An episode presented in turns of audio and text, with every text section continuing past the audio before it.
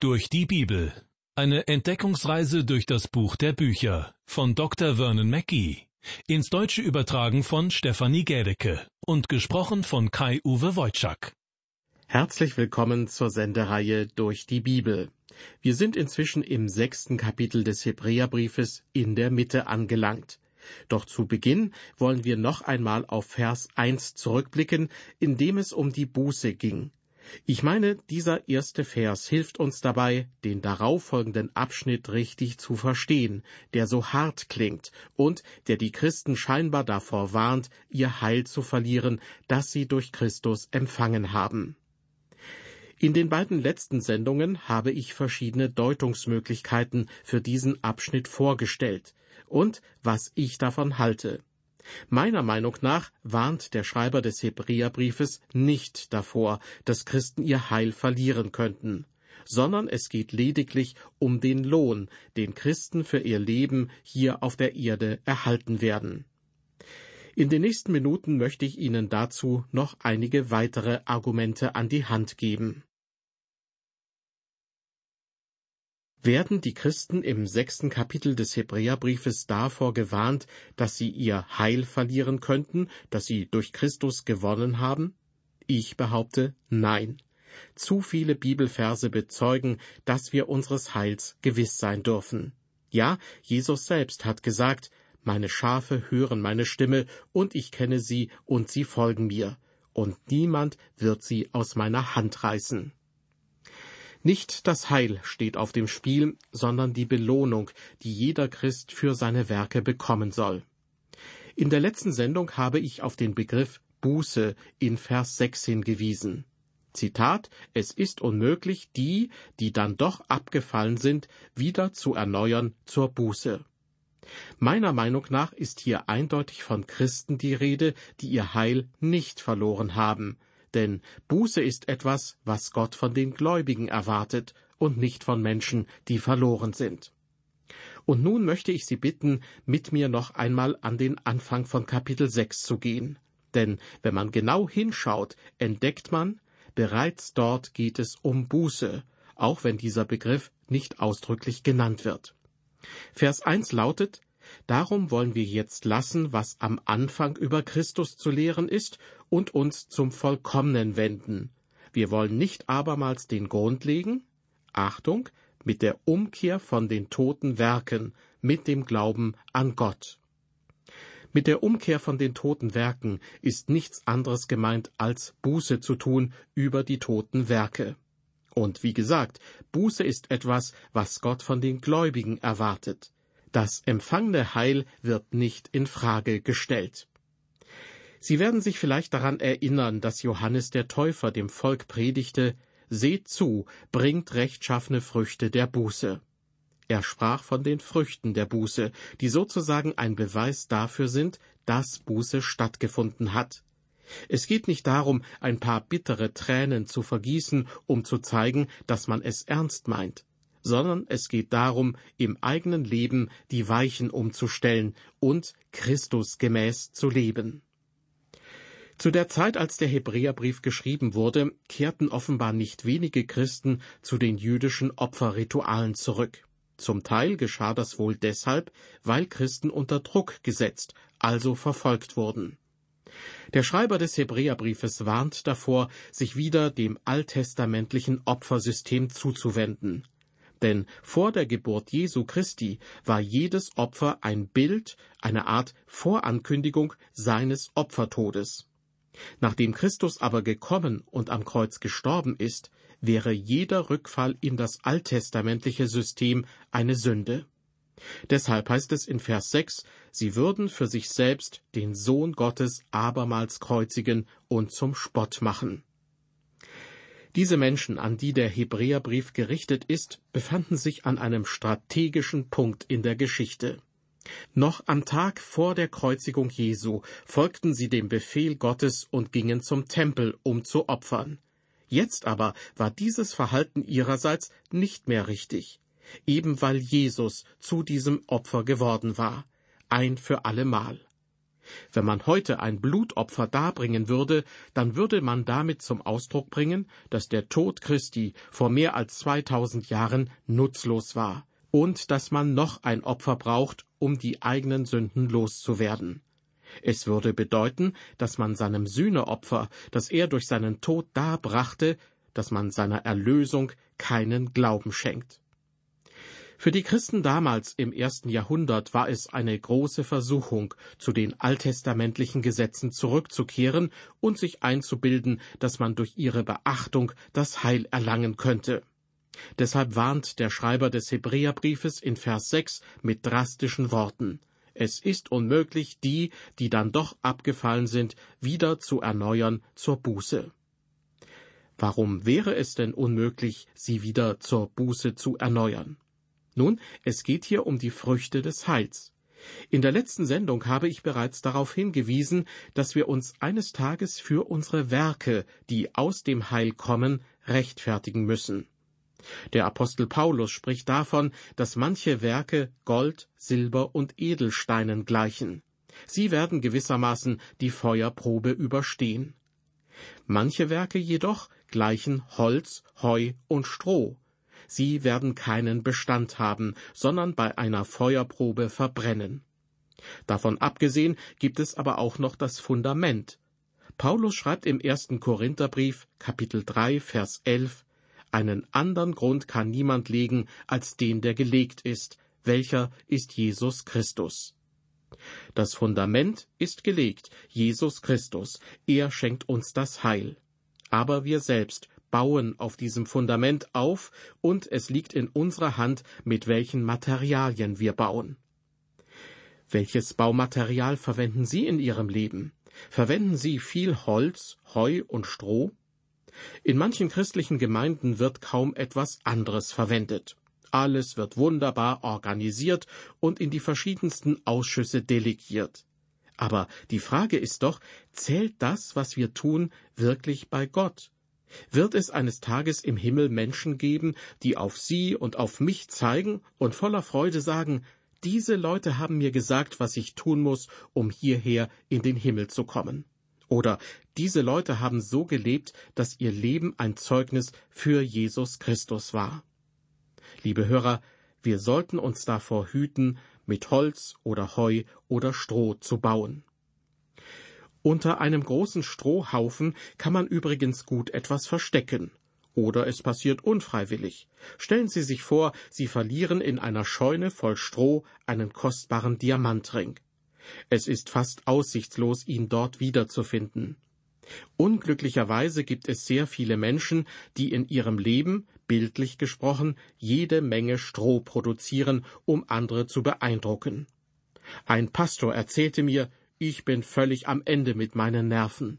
Bald muss ich wieder einen Jahresabschlussbericht anfertigen, und da muss es diesmal mehr Bekehrungen und mehr neue Gemeindemitglieder geben.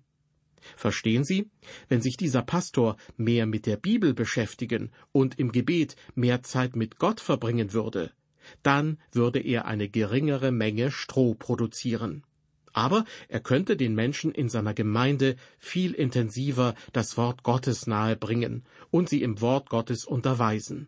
Und das würde gewiss nicht ohne Folgen bleiben.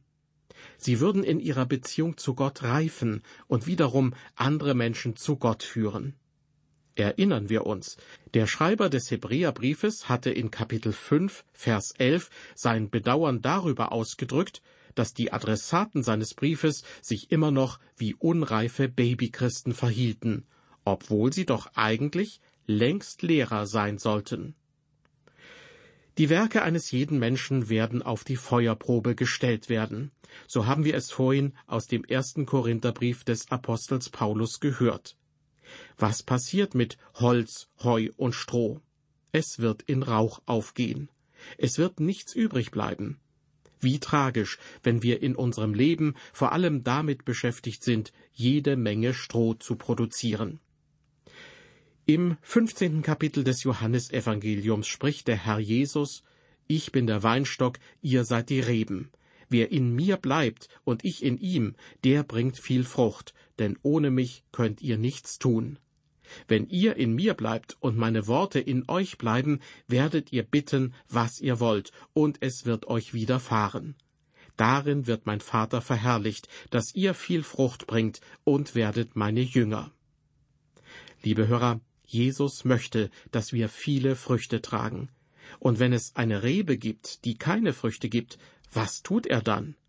Die Antwort Jesu lautet, Wer nicht in mir bleibt, der wird weggeworfen wie eine Rebe und verdorrt, und man sammelt sie und wirft sie ins Feuer, und sie müssen brennen.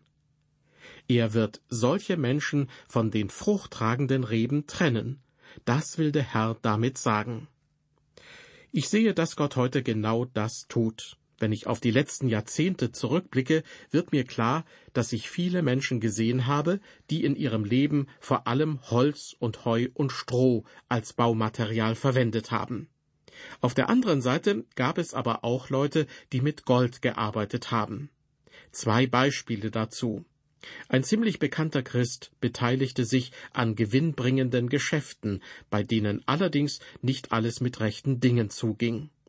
Nach wie vor war er ein liebenswerter und sehr begabter Mensch. Ja, ich betrachtete ihn weiterhin als meinen Freund.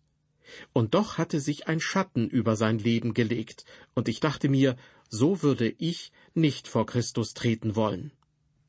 Ein anderer Mann, er war Pastor, so wie ich, wurde seiner Ehefrau untreu. Er hatte eine Affäre mit einer anderen Frau und ließ sich letztendlich von seiner Frau scheiden. Trotzdem versuchte er, in seiner Gemeinde weiterhin als Lehrer des Wortes Gottes aufzutreten. Doch seine Lehren führten zu nichts. Er sammelte nur einen großen Haufen Stroh. Er presste das Stroh noch nicht einmal zu einem Ballen zusammen, er machte einfach nur einen Strohhaufen. Wahrscheinlich fiel am Ende ein Streichholz in diesen Haufen, denn soweit ich das beurteilen kann, hinterließ er hier unten auf der Erde rein gar nichts. Liebe Hörer, Gott erwartet von uns, dass wir ein christliches Leben führen. Das sollten wir sehr ernst nehmen. Doch wir können ein christliches Leben nicht aus eigener Kraft führen. Wir müssen erkennen, dass Christus der Weinstock ist. Unser Leben kommt von ihm, und wenn unser Leben Früchte trägt, dann kommen diese Früchte auch von ihm. Wir sind sozusagen Verbindungselemente, so wie die Reben einerseits mit dem Weinstock verbunden sind und andererseits Früchte hervorbringen. Christus sagt, bleibt in mir und ich in euch, wie die Rebe keine Frucht bringen kann aus sich selbst, wenn sie nicht am Weinstock bleibt, so auch ihr nicht, wenn ihr nicht in mir bleibt.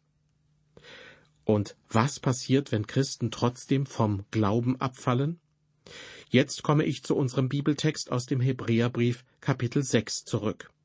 Dort haben wir in Vers 6 gelesen, es ist unmöglich, die, die dann doch abgefallen sind, wieder zu erneuern zur Buße.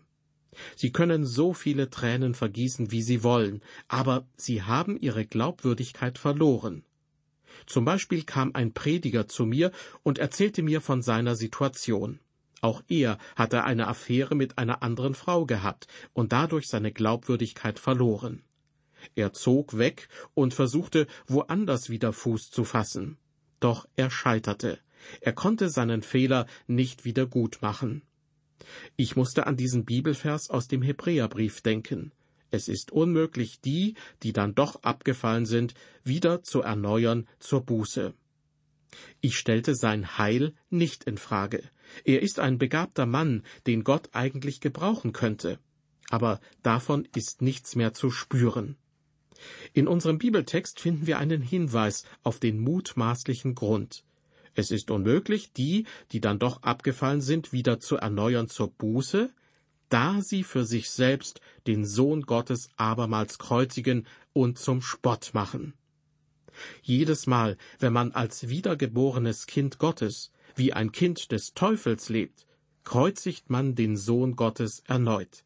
Denn er kam, um uns eine vollkommene Erlösung zu geben und uns mit dem Heiligen Geist zu erfüllen, damit wir für ihn leben. In Hebräer 6, Vers 7 heißt es dann, denn die Erde, die den Regen trinkt, der oft auf sie fällt und nützliche Frucht trägt denen, die sie bebauen, empfängt Segen von Gott. Die Erzeugnisse aus Gärten und von Äckern sind ein Segen für den Menschen, und wie gut sie schmecken. Vers 8 Wenn die Erde aber Dornen und Disteln trägt, bringt sie keinen Nutzen und ist dem Fluch nahe, so dass man sie zuletzt abbrennt. Das griechische Wort für keinen Nutzen bringen findet man übrigens auch im ersten Brief des Apostels Paulus an die Christen in Korinth. Paulus machte sich Sorgen, dass er womöglich für Gott keinen Nutzen bringen könnte und schrieb Ich bezwinge meinen Leib und zähme ihn, damit ich nicht andern predige und selbst verwerflich werde. Selbst verwerflich werden und keinen Nutzen bringen bedeutet im Prinzip dasselbe. Paulus wollte damit zum Ausdruck bringen, wenn ich eines Tages vor das Angesicht Christi trete, will ich nicht getadelt werden. Ich will nicht, dass er zu mir sagt, du bist gescheitert, dein Leben hätte ein Zeugnis für mich sein sollen, aber das war es nicht. Diese vorwurfsvollen Worte wird man sich wohl anhören müssen, wenn man nicht für ihn lebt. Ich weiß, dass man solche Dinge nicht hören will, aber wir sollten den Tatsachen ins Auge blicken. Nun kommen wir zu Vers 9, dem Schlüsselvers im sechsten Kapitel des Hebräerbriefes. Obwohl wir aber so reden, ihr Lieben, sind wir doch überzeugt, dass es besser mit euch steht und ihr gerettet werdet. Noch einmal wird deutlich, was der Verfasser des Hebräerbriefes in den Versen davor niedergeschrieben hat, bezog sich offenbar nicht auf das Heil der Christen.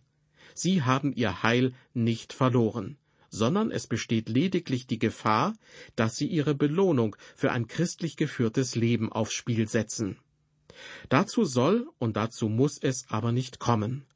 Der Satz, wir sind überzeugt, dass es besser mit euch steht und ihr gerettet werdet, dieser Satz bedeutet ungefähr, ich bin überzeugt, dass ihr für Gott leben werdet, dass ihr nicht Babys in Christus bleiben, sondern heranreifen werdet. Wir lassen nun diesen schwierigen Abschnitt hinter uns, der uns auch schon in den beiden vorangegangenen Sendungen beschäftigt hat, und fahren fort mit Vers 10. Dort heißt es, denn Gott ist nicht ungerecht, dass er vergäße euer Werk und die Liebe, die ihr seinem Namen erwiesen habt, indem ihr den Heiligen dientet und noch dient. Mit anderen Worten, euer Werk und eure Liebe werden euch zwar nicht retten, aber wenn ihr gerettet seid, werdet ihr deshalb belohnt werden. Obwohl die Werke nichts mit unserem Heil zu tun haben, spielen sie dennoch eine sehr wichtige Rolle im Leben eines Christen. Weiter mit Vers 11.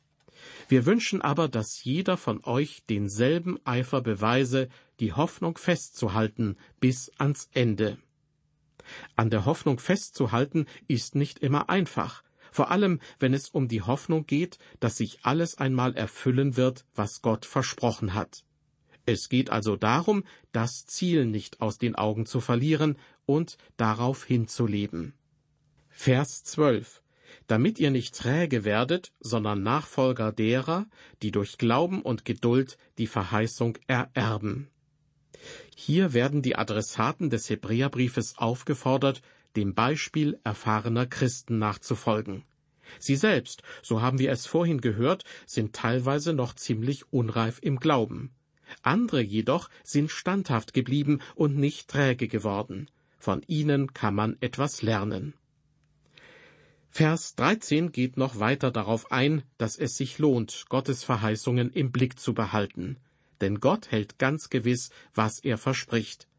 Der Verfasser des Hebräerbriefes erinnert an die Zeit Abrahams. Denn als Gott dem Abraham die Verheißung gab, schwor er bei sich selbst, da er bei keinem größeren schwören konnte.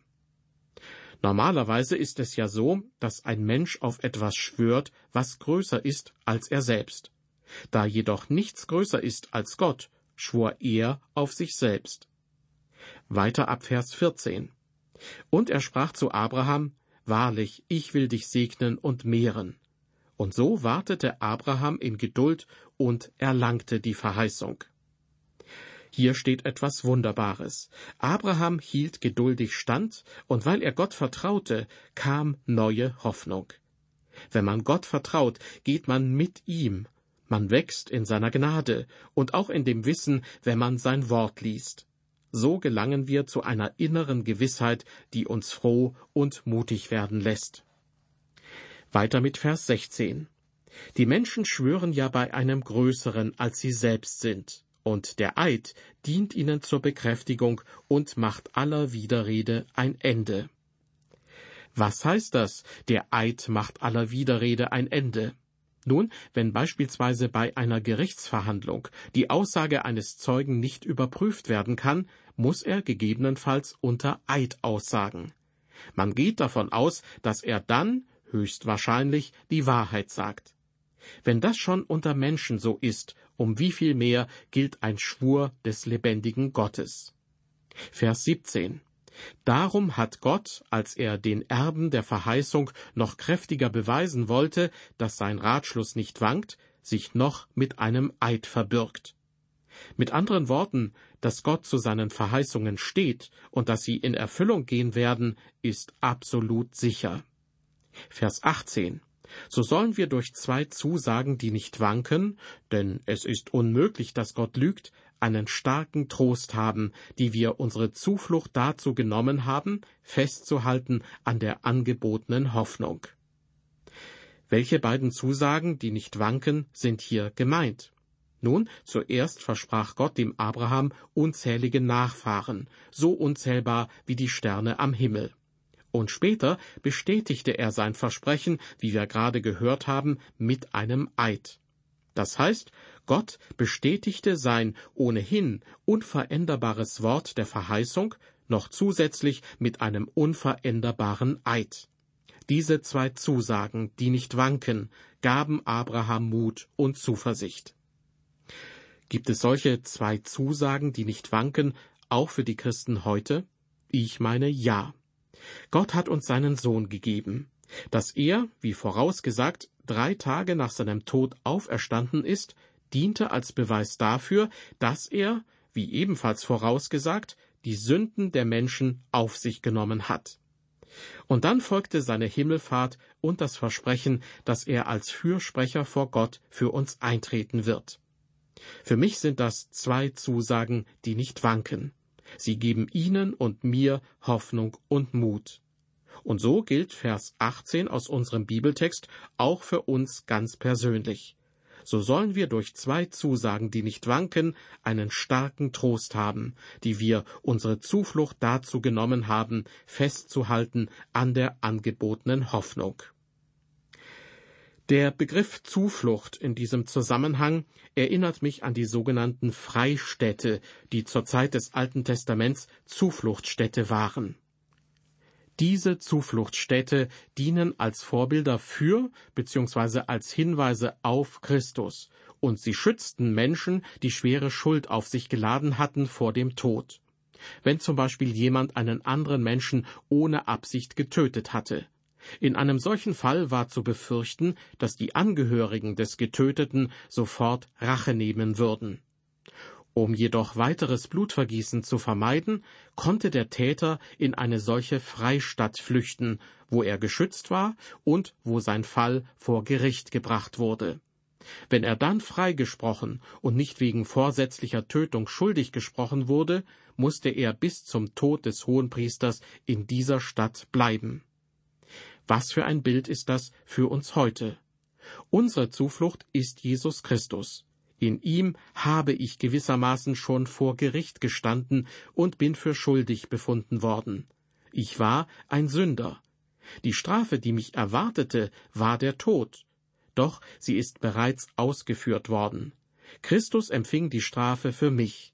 Weil er an meiner Stelle starb, bin ich frei. Ich bin von der Strafe der Sünde befreit und jetzt bin ich frei, um ihm zu dienen.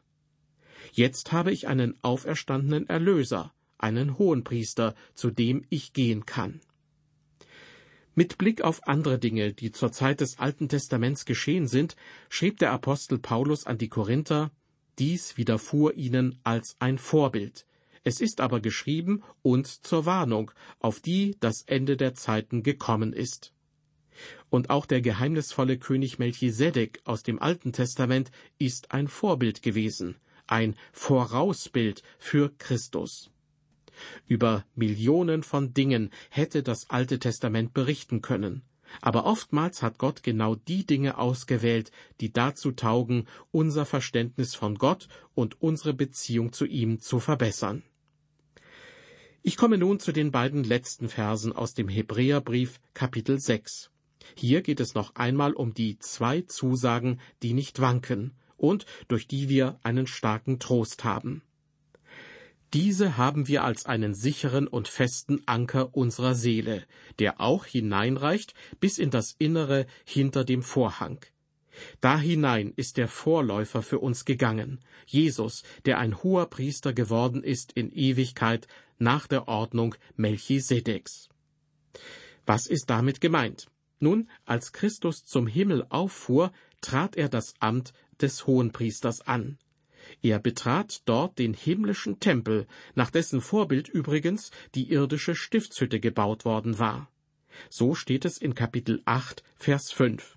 Und wie damals der irdische Hohepriester, so trat Jesus durch den Vorhang zum Allerheiligsten vor das Angesicht Gottes und zeigte dort sein Blut, mit dem er für die Sünden der Menschen bezahlt hat. Dann setzte er sich zur Rechten der Majestät in der Höhe. Ein Unterschied zwischen Aaron, dem ersten Hohenpriester, und dem Herrn Jesus besteht darin, dass sich Aaron nie setzte. Und das sage ich voller Ehrfurcht. In der Stiftshütte gab es keinen Sitz, es gab nur den Gnadenthron, aber dieser verkörperte den Thron Gottes. Aaron eilte nur hinein und eilte wieder hinaus. Aber wir, wir haben einen großen hohen Priester. Er ist hineingegangen und hat sich gesetzt. Seine Erlösung ist vollkommen. In Vers 20 wird Christus als der Vorläufer bezeichnet. Das heißt schlichtweg, dass andere folgen werden. Außerdem ist in Vers 19 vom Anker unserer Seele die Rede. Will sagen, unsere Ermutigung ist sogar noch stärker als die, die Abraham zu seiner Zeit hatte denn unser hoher Priester ist für uns im Voraus vor das Angesicht Gottes getreten und tritt heute für uns dort ein. Es ist geschafft. Mit dieser Sendung lassen wir das überaus schwierige sechste Kapitel des Hebräerbriefes hinter uns. In der nächsten Sendung aus der Reihe Durch die Bibel erreichen wir das Kapitel sieben. Bis dahin Gottes Segen mit Ihnen und auf Wiederhören.